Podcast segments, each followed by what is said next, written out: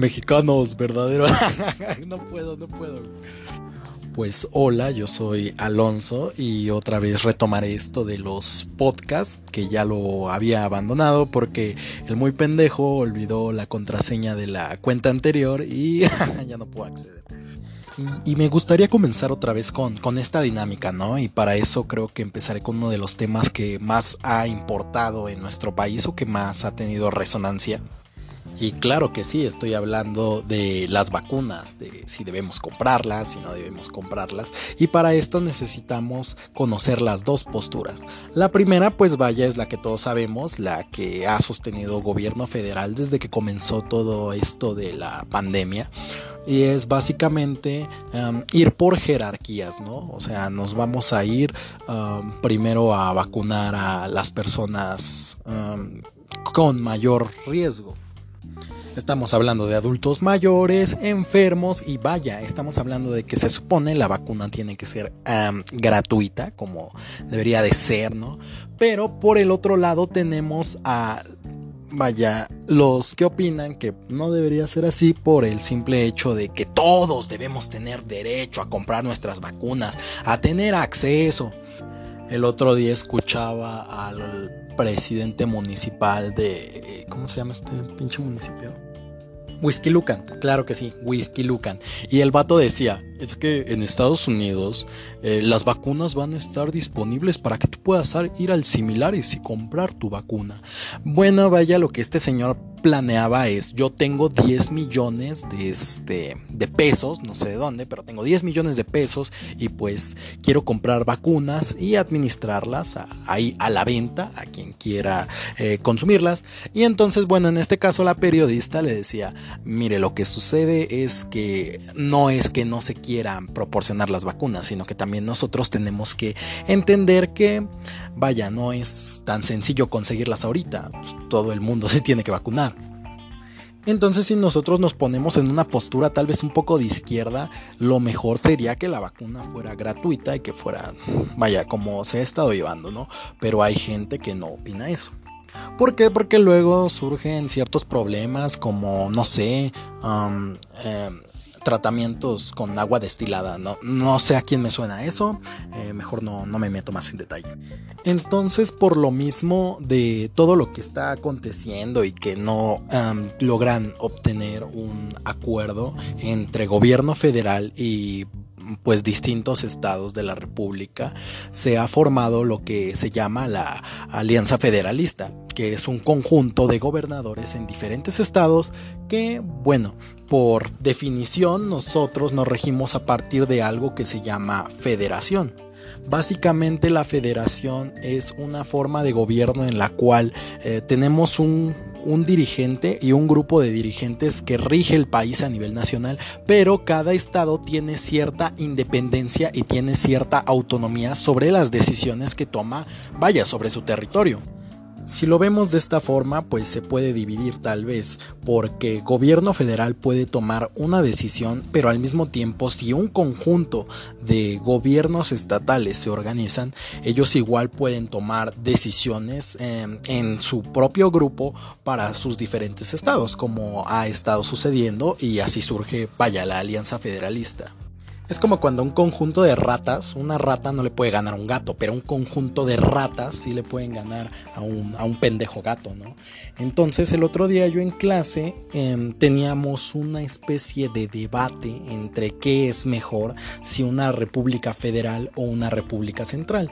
Em, si lo vemos del otro lado, la república central es cuando el mismo poder o el mismo gobierno tiene poder absoluto en todo el país. Es algo como lo que maneja, no sé, comunismo. Pero bueno, hoy nos dedicaremos a resolver esa pregunta. Y con lo primero con lo que me gustaría comenzar antes de decirles qué es mejor si una república central o una federal, porque ambas tienen ah, pros y contras, em, pues me gustaría retomar lo que significa y cómo se originó el centralismo clásico en México. A lo largo de la historia, pues México siempre ha sido como un país que no se decide, ¿saben? O sea, siempre tiene dos grandes dilemas políticos, los cuales, pues por ejemplo, en este caso vamos a hablar del centralismo y el federalismo, que es un sistema, vaya, que ya manejamos desde que México fue considerado una república. Em, y siempre existe eso, es como el América contra el Cruz Azul, monarquía contra república, central contra federal, libertadores contra conservadores en esos años. Son los posicionamientos a lo largo de la historia, o sea, siempre es como tú contra mí, sabes, los mexicanos somos competitivos. Y bueno, en esos años, después del imperio de Iturbide, el país se decidió por una república, porque estábamos hablando de que si íbamos a dirigirnos como, eh, pues ya saben, allá en Inglaterra, nosotros que éramos los, los chavitos de España, ¿no? que ellos todavía manejan una monarquía hasta la actualidad, no entiendo quién puede soportar eso, pero bueno, ellos, eh, nosotros nos decidimos por una república que es un sistema político diferente al que manejaba vaya la Nueva España, lo que daría paso a una democracia, porque, por ejemplo, cuando hablamos de una monarquía, es simplemente una familia, un grupo que toma decisiones y que va pasando el poder y pasando el poder y pasando el poder. Nosotros queríamos independencia, queríamos, vaya, que las decisiones se tomaran a partir de lo que dictara la mayoría. Pero pues en estos años obviamente, como actualmente existen personajes que son los que encabezaban estos movimientos y quienes integraban los posicionamientos, pues por el lado de los centralistas o conservadores, que también se les llamaba, estaba el alto clero, o sea, puros curas, puro acá gente de, de religión, que en este caso eran los padres, también teníamos a militares, gente de altos cargos y terratenientes. Por el lado de los libertadores o los que apoyaban lo que manejamos actualmente, que es la República Federalista, pues había pequeños propietarios ahí que tenían sus pequeños ejiditos, teníamos a comerciantes, profesionales y vaya, a burocráticos o burócratas. Siempre me gusta aclarar que por obvias razones, como se ha manejado la política en los últimos años, el posicionamiento centralista o conservador obviamente le daba ciertos beneficios o privilegios a un grupo, vaya, pequeño de personas. Y bueno, por un lado, como ya les había dicho, la República Federal tiene lo que todos ya conocemos y que ya les había mencionado, que son, vaya, características esenciales de esta ideología, que se divide en estados, divide los territorios y existe una división de poderes como la que actualmente conocemos, ejecutivo, legislativo y judicial, y cada estado bueno, tiene poder sobre su territorio y puede tomar decisiones independientes a lo que jurídicamente se decida. La República Central, por su parte, pues es un posicionamiento que propone que todo el poder se centre en un solo estado, el resto de los estados tiene decisiones de poder muy limitadas y el control de la población queda a cargo de unos pocos. Y pues a simple vista, o por lo menos por las necesidades que se tenían en esa época, que ya estaban hasta la madre de que les quitaran sus pendejas tierras y que, bueno, fueran esclavos, pues se trató y que se trataba de disminuir la estratificación social que existía en esos tiempos eh, tan marcada eh, pues se decidió por una república federal que era como lo liberal, los libertadores, lo, nuevo, ¿no? Pero pues ya aquí entramos a, la parte negativa de esto, ¿no? No lo digo yo, lo dice el autor de, este libro. Voy a dejar, eh, voy a subir a la página eh, los documentos. Pero bueno, un autor al que consulté postula que desde el gobierno de Salinas en 1988, en decisiones de infraestructura de cada estado no se habían notado tanto. No fue hasta el gobierno de Ernesto Cedillo, otro priista, en el que se observó un avance importante en la descentralización, en el vaya, el toma decisiones eh, de cada estado. Al tener más independencia, es decir, como manejar el recurso público dependiendo de mi estado, o sea, yo soy el estado, yo puedo pedir préstamos y a mí también gobierno federal me tiene que dar cierto dinero y yo decido en qué lo gasto, porque según las necesidades de donde yo me encuentro es conforme yo voy a invertir el dinero. Y bueno, pues a esto le debemos, o gracias a esto le debemos que existe una estratificación social tan grande entre los estados. No es lo mismo ir a, no sé, Chiapas, a la sierra de Chiapas, que ir con los pendejos norteños, ¿no? Porque bueno, em, un norteño antes de decir estoy orgulloso de ser mexicano, está orgulloso de ser norteño. Yo soy norteño a la verga. Su Dios les dio belleza, les dio ser güeritos y les dio dinero y prepotencia. Y bueno, como les decía, se supone que esto era para que cada, ah, cada estado pusiera mayor atención en, sus, en las personas que viven en su estado, ¿no? Dependiendo de las necesidades. No sé, yo veo que tal vez las personas tienen acceso limitado a la educación por la región en la que se encuentran, pues lo que tengo que hacer es, em, no sé, implementar transporte público, construir escuelas más eh, cerca de zonas aledañas, ¿no? Pero no, se suponía que esto era para tomar mejores alternativas de desarrollo, pero no. Gracias a esto, los gobiernos estatales y locales se han visto obligados a crear alternativas propias, pues se supone que para la resolución de problemas. Si lo vemos de esta forma, la descentralización eh, pues nos muestra lo que es la otra cara de la moneda. Esto se refiere por una parte a la falta de capacidades administrativas municipales, y yo lo puedo ver, tú lo puedes ver. sí, es bonito tener una pendeja calle pues, medio coqueta. Bueno, en mi pueblo no, en mi pueblo igual están de la verga. Pero se supone que eh, el mayor ingreso se tenía que invertir para infraestructura, porque según la idea neoliberal, o la idea política neoliberal, que en otro episodio abordaré bien ese tema, sostenía que Básicamente es más bonito tener em, unas calles chidas, que tu palacio municipal esté bien verga, aunque la gente se esté muriendo de hambre. O sea, estamos tomando en cuenta que existen dos formas. Una, bueno, dos formas de desarrollo muy grandes. Una es a partir de labor social, que es, vaya, alimentación, educación, salud, invertir en programas de salud. Y la otra es infraestructura tal cual, construir carreteras, construir no sé, bonitas calles.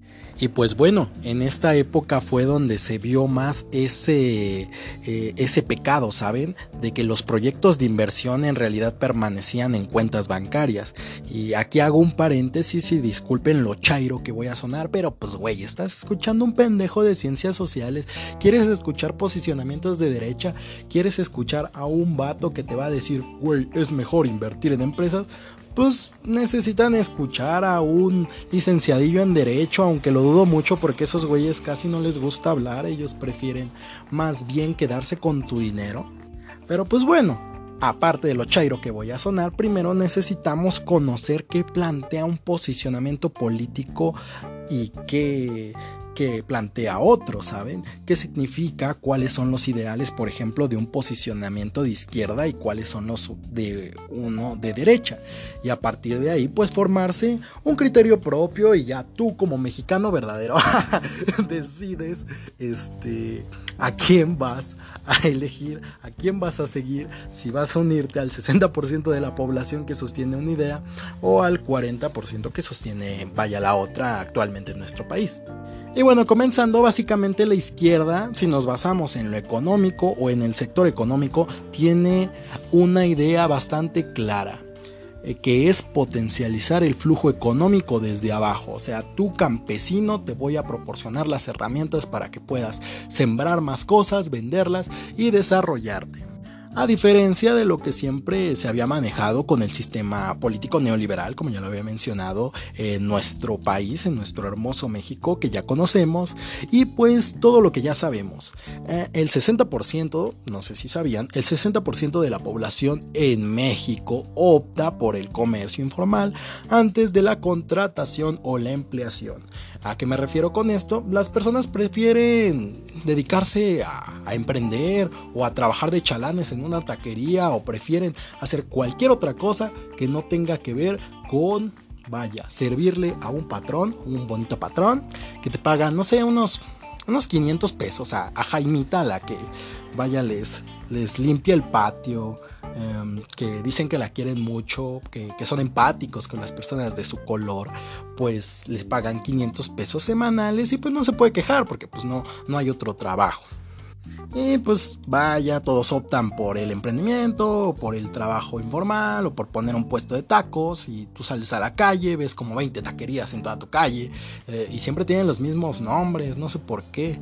Tacos El Cuña, tacos el primo, tacos el güero.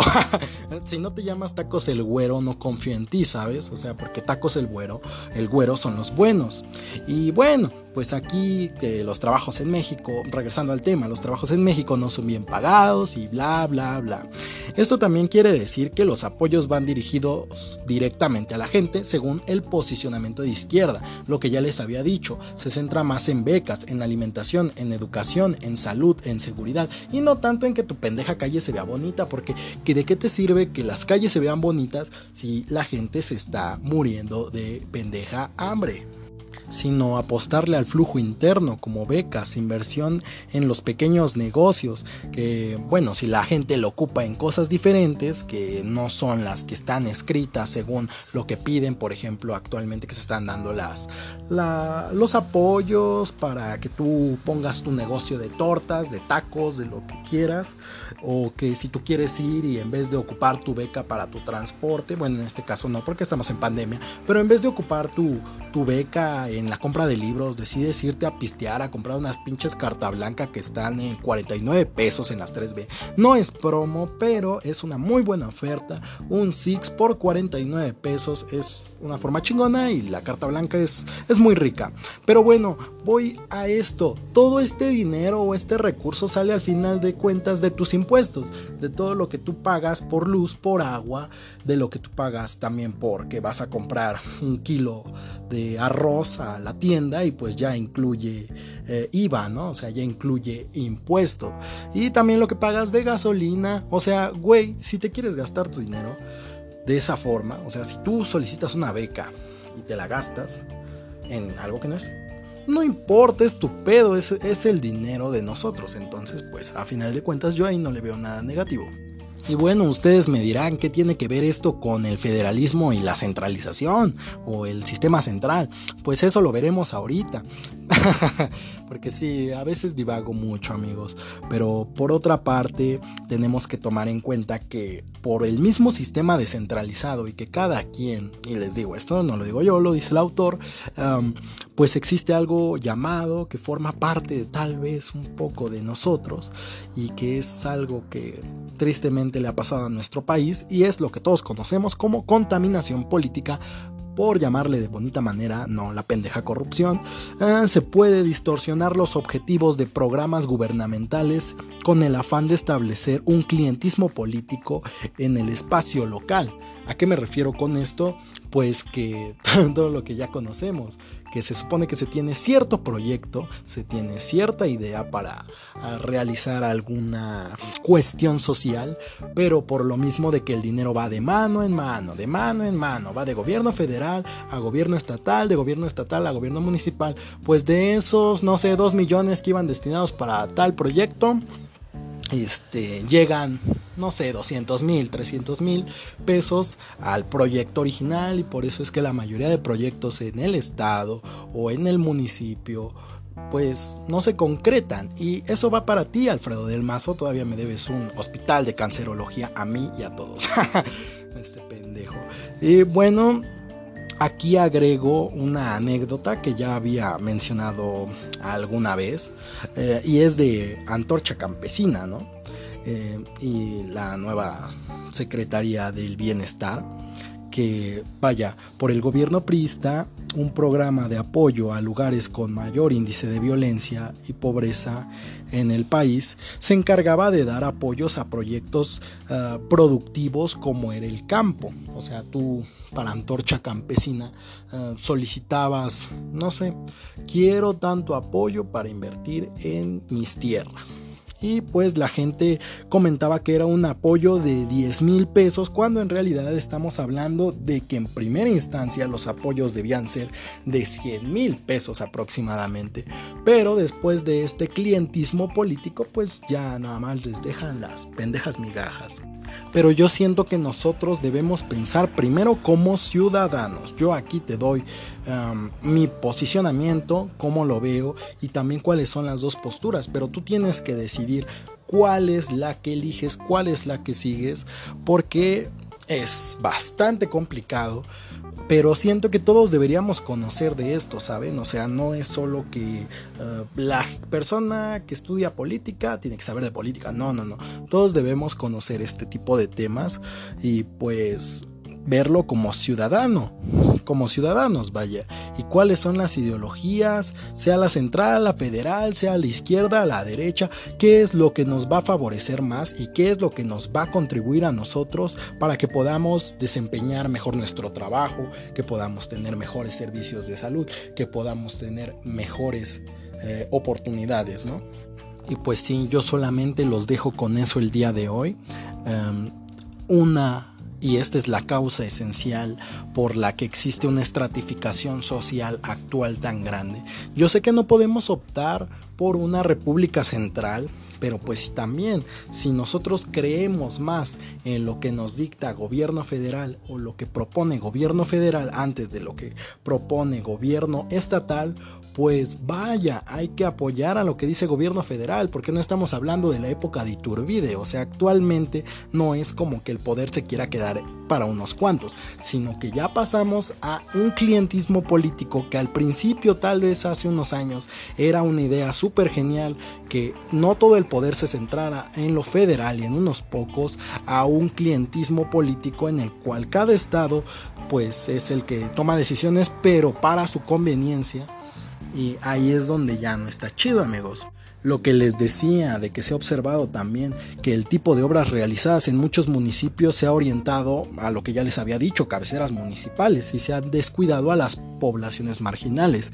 Es decir, obra, obra pública centrándose en infraestructura y mejoramiento urbano, que yo les digo es necesario, pero si realmente tenemos otras crisis más importantes, debemos centrarnos más en, en las crisis, ¿no? Y pues les digo, ahí está, la máxima prueba eh, es que esto ha originado una diferencia económica marcadísima en las diferentes zonas del país.